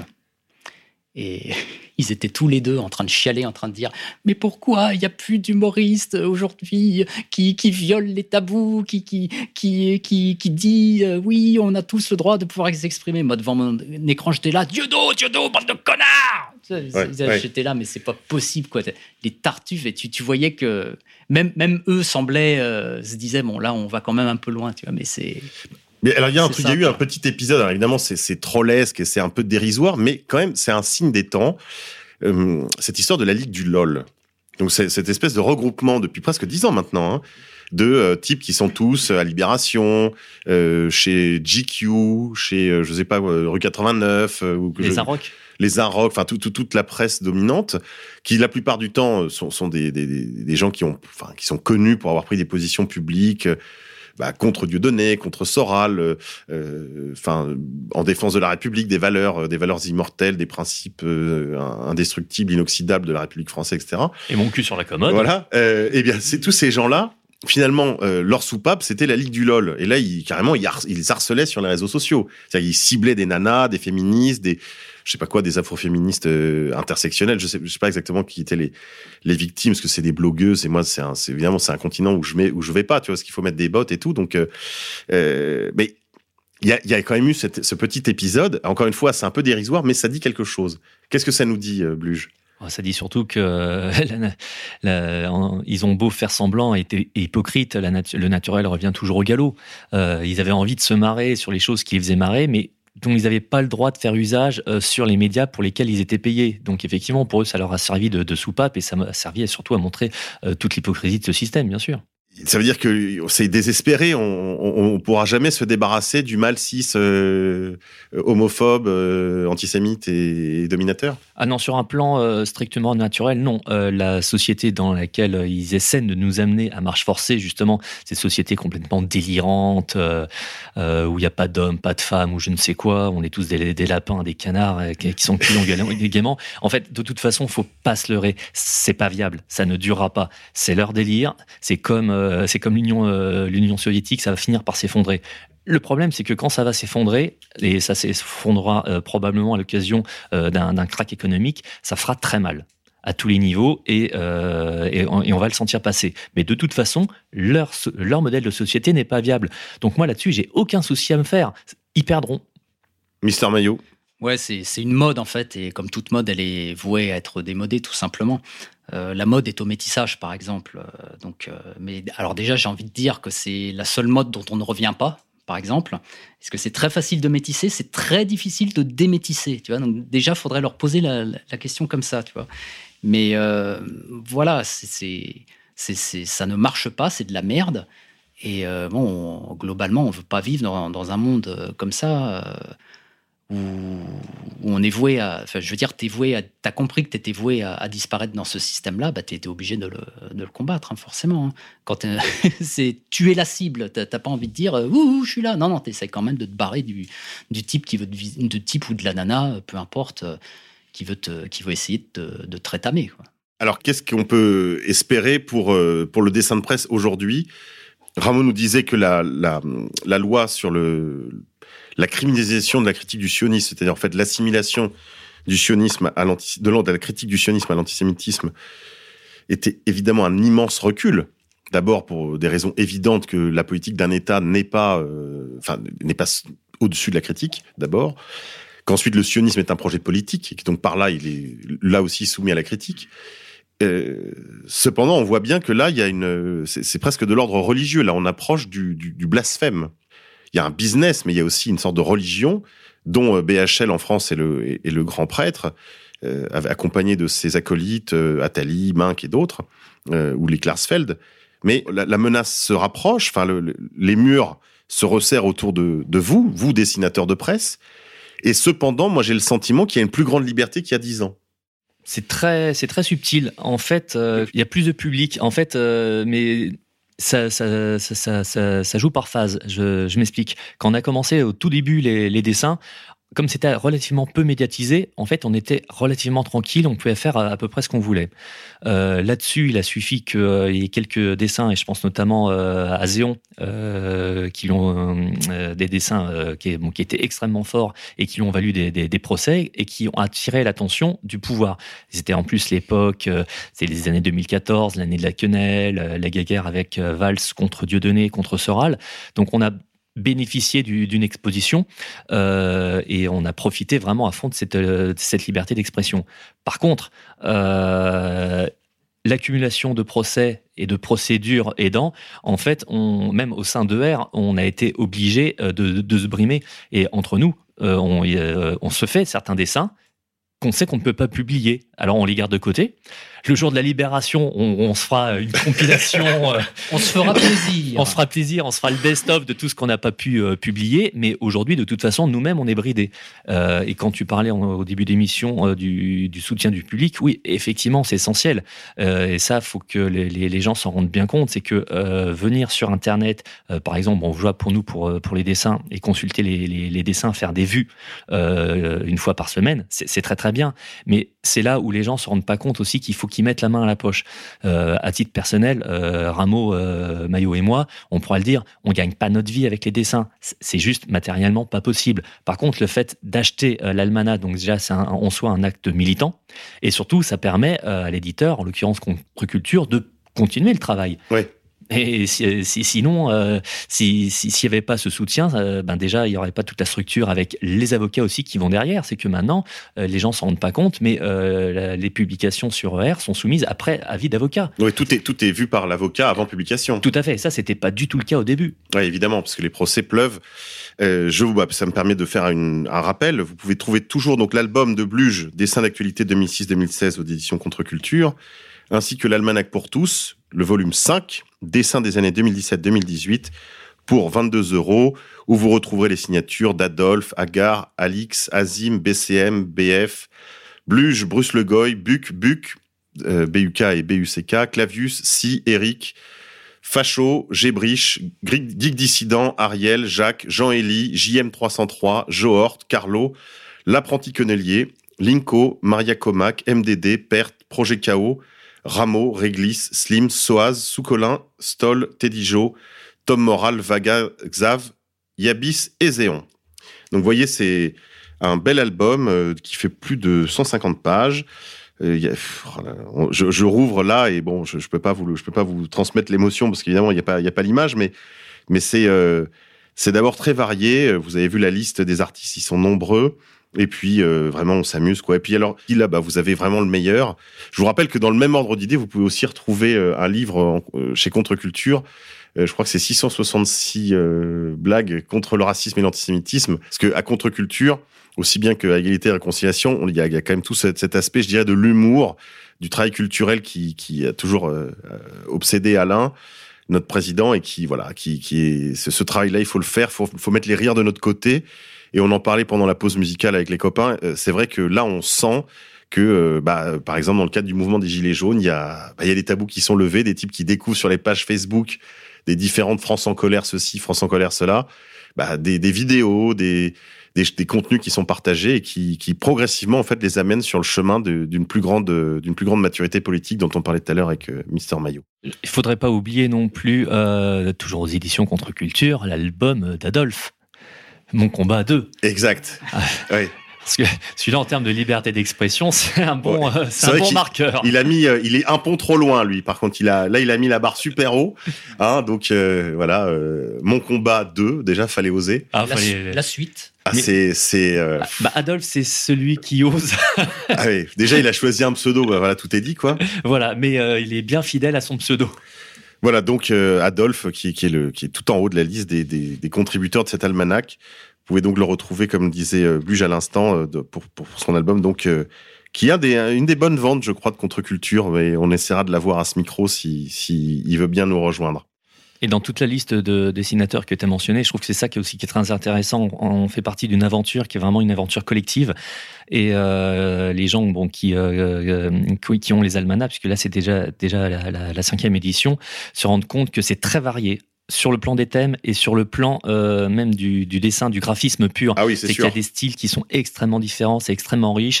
Euh, on aborde énormément de sujets et c'est là une grosse différence euh, justement avec tous les dessinateurs euh, de, de, de la presse mainstream. Récemment, il y a ER qui a euh, qui a égratigné un, un type qui s'appelle Gors.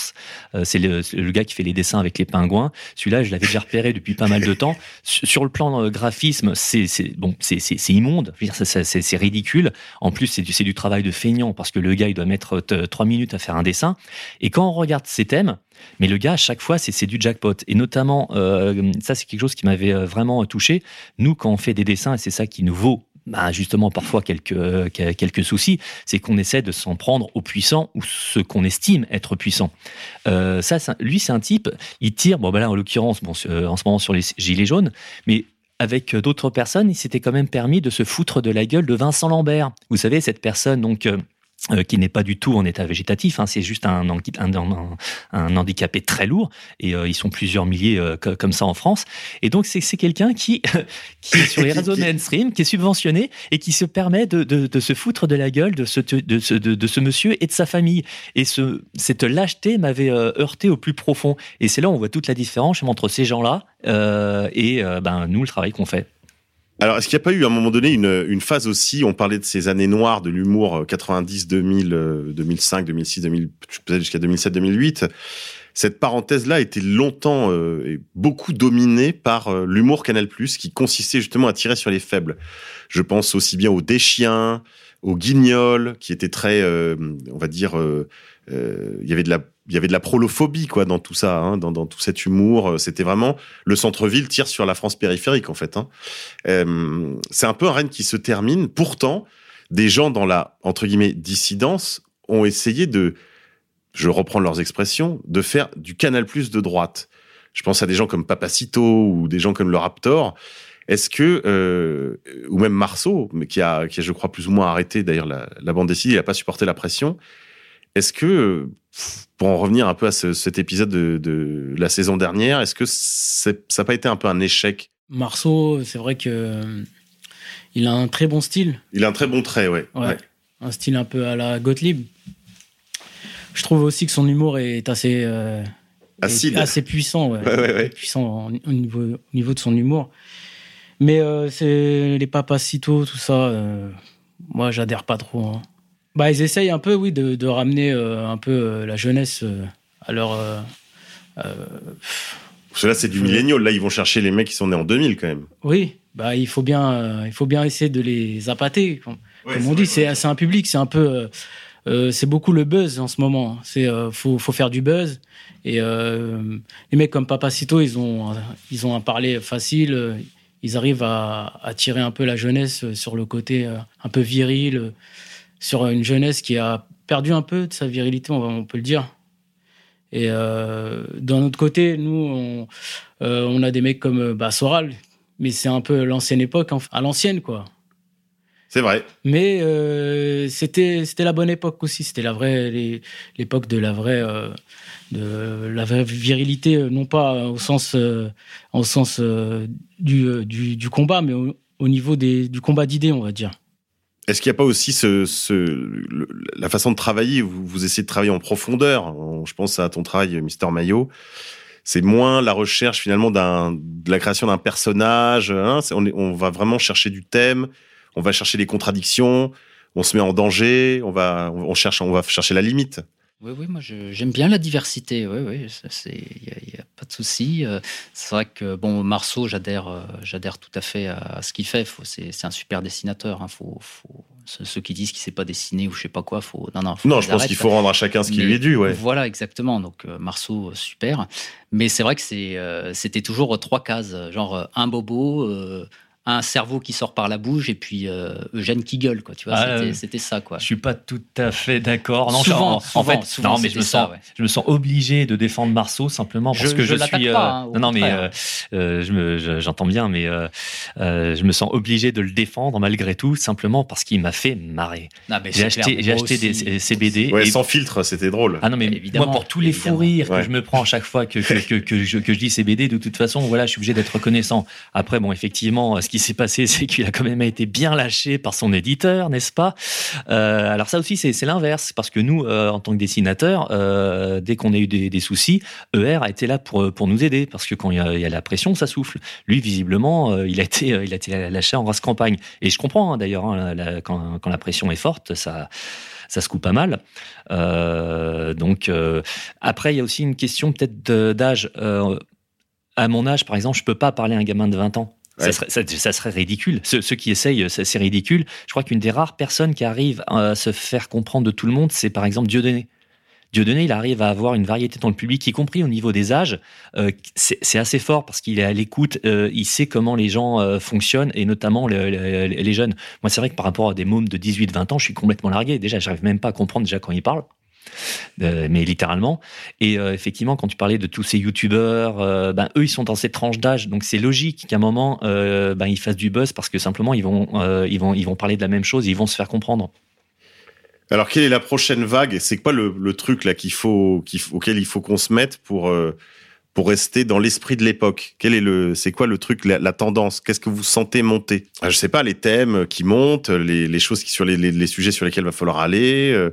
Est-ce qu'on peut publier de façon anonyme, par exemple, les interdits, là, l'enfer des dessins que vous avez pas publiés, trouver un moyen de les, je sais pas. euh, Ah bah maintenant que l'anonymat va bientôt être levé sur Internet, là, ça risque d'être chaud. hein. Là, si, si ça, si ça passe, euh, Ah, c'est- en fait, c'est toujours une course. L'Internet, tel qu'on l'a connu, de toute façon, va muter. Et il a déjà en partie euh, muté. Donc, euh, l'anonymat, effectivement, euh, ne, ne- pourra plus se protéger derrière. Maintenant, il y a les technologies de blockchain qui se sont mis en place, euh, où c'est décentralisé. C'est un bon moyen d'échapper aussi à la censure euh, et au GAFA. Donc, c'est aussi à chacun de se réapproprier un petit peu ces outils. Et la leçon, peut-être que de ces 15 dernières années, euh, par rapport à la révolution Internet, parce qu'on a quand même euh, vécu une révolution, ce qui est quand même pas négligeable et qui a changé tous nos, modes de vie, hein, même nos, rapports sociaux, nos codes sociaux. Euh, une des leçons, c'est qu'on ne peut pas tout miser sur un format. Euh, ceux qui ont misé sur le tout Internet, de toute façon, c'est voué, à disparaître. Mais comme disait Maillot, les gens aussi rushaient- rushing à acheter tout de, chaque, se- chaque, chaque semaine un journal parce que c'est un investissement, etc. En fait, il faut jouer sur les deux, tableaux. Donc nous, c'est- intuitivement ce qu'on a réussi à faire en publiant à la fois une fois par semaine, donc euh, les dessins et en dans une compilation une fois par an, ce qui donne quelque chose de pérenne où les gens peuvent effectivement euh, garder ça euh, chez eux précieusement. Et si demain il n'y a plus Internet, eh ben au moins il restera les almanachs. Mais on est obligé de marcher un peu sur les deux jambes et euh, tenir compte du fait que Internet va encore énormément changer dans les prochaines années à venir. Bah, ça me permet de vous faire un rappel aussi, chers amis auditeurs, que vous avez des petits tutoriels là pour faire mettre en place le don récurrent à égalité et réconciliation. Et également, vous pouvez maintenant faire des dons par Bitcoin avec un moyen très simple. Enfin, tout ça vous est expliqué sur le site. Je vous rappelle que le fait de donner de façon récurrente à égalité et réconciliation permet en fait à la structure d'avoir une prévision, enfin de, pouvoir prévoir son, ses impératifs économiques et financiers et donc bah, de se déployer de façon plus, plus agile pour pouvoir vous apporter du contenu de qualité, comme on l'espère, cette émission. Chers éditeurs, on va se quitter. Alors, un mot de conclusion, Rameau, si euh, un conseil, une lecture, euh, un mot à dire à nos amis auditeurs Hum, bah, écoutez, euh, on va continuer à dessiner. euh, toutes les semaines, vous allez retrouver nos dessins sur le site d'égalité et réconciliation, la planche de la semaine. Et bah, faut, tenir le coup. le- un petit message pour les gilets jaunes. Continuer le combat. Et puis, nous, à côté, continuer à faire des dessins. Et courage à tous. À titre personnel, ben, pas grand chose de plus que ce qu'a dit Rameau. Euh, lisez, lisez énormément, euh, lisez tout ce que vous pouvez. Euh, c'est, euh, c'est comme ça qu'on se forge une maturité intellectuelle et politique, et c'est ça qui fait peur au pouvoir. Mister Maillot. Euh, c'est pas parce qu'on est gouverné par des malades déguisés en infirmiers qu'il faut baisser les bras. Ça marche. Euh, chers amis auditeurs, on va bientôt se quitter. Je rappelle, euh, parce que je ne sais pas si je l'ai fait en début d'émission, que je remercie Alain Soral pour sa confiance. Je remercie la direction de la radio ainsi que la technique. Monsieur V, qui est derrière les platines, sans qui évidemment cette émission ne serait pas possible et qui donne beaucoup de mal pour que vous puissiez entendre nos émissions. Ah, j'entends, j'entends que quelqu'un, euh, oui, il est là. On a un invité surprise. Je vous en prie, asseyez-vous, professeur. Bonjour tout le monde. Hello everybody. Non, je ne suis pas mort. Je suis revenu sur Terre quelques instants afin de vous délivrer un message. Euh, Rassurez-vous, euh, je ne vais pas aborder les sujets qui fâchent. hein. J'ai- assez donné. Euh, Je veux simplement parler des raisons de la Seconde Guerre mondiale, World War II. Et également, je voudrais parler du sérieux. Comme vous le savez, le système considère comme non sérieuses les raisons suivantes. Euh, La faillite de la Bankanstalt, euh, la menace bolchevique à l'Est et les conséquences du traité de Versailles signé en 1919. Non, ça c'est considéré comme non sérieux, euh, voire comme complotiste. C-O-M-P-L-O-T-I-S-T-E. Complotiste. En revanche, le système considère comme valables les raisons suivantes. Premièrement, one, Hitler avait une petite bite, Hitler had a little dick, et deuxièmement, two, il n'avait qu'une couille, he had just one ball. Eh bien, euh, j'ai simplement envie de vous dire, euh, choisis ton camp, camarade? Euh, Voilà, c'était tout. Sur ce, je dois m'en aller. I have to go. Euh, je vous dis au revoir et à bientôt.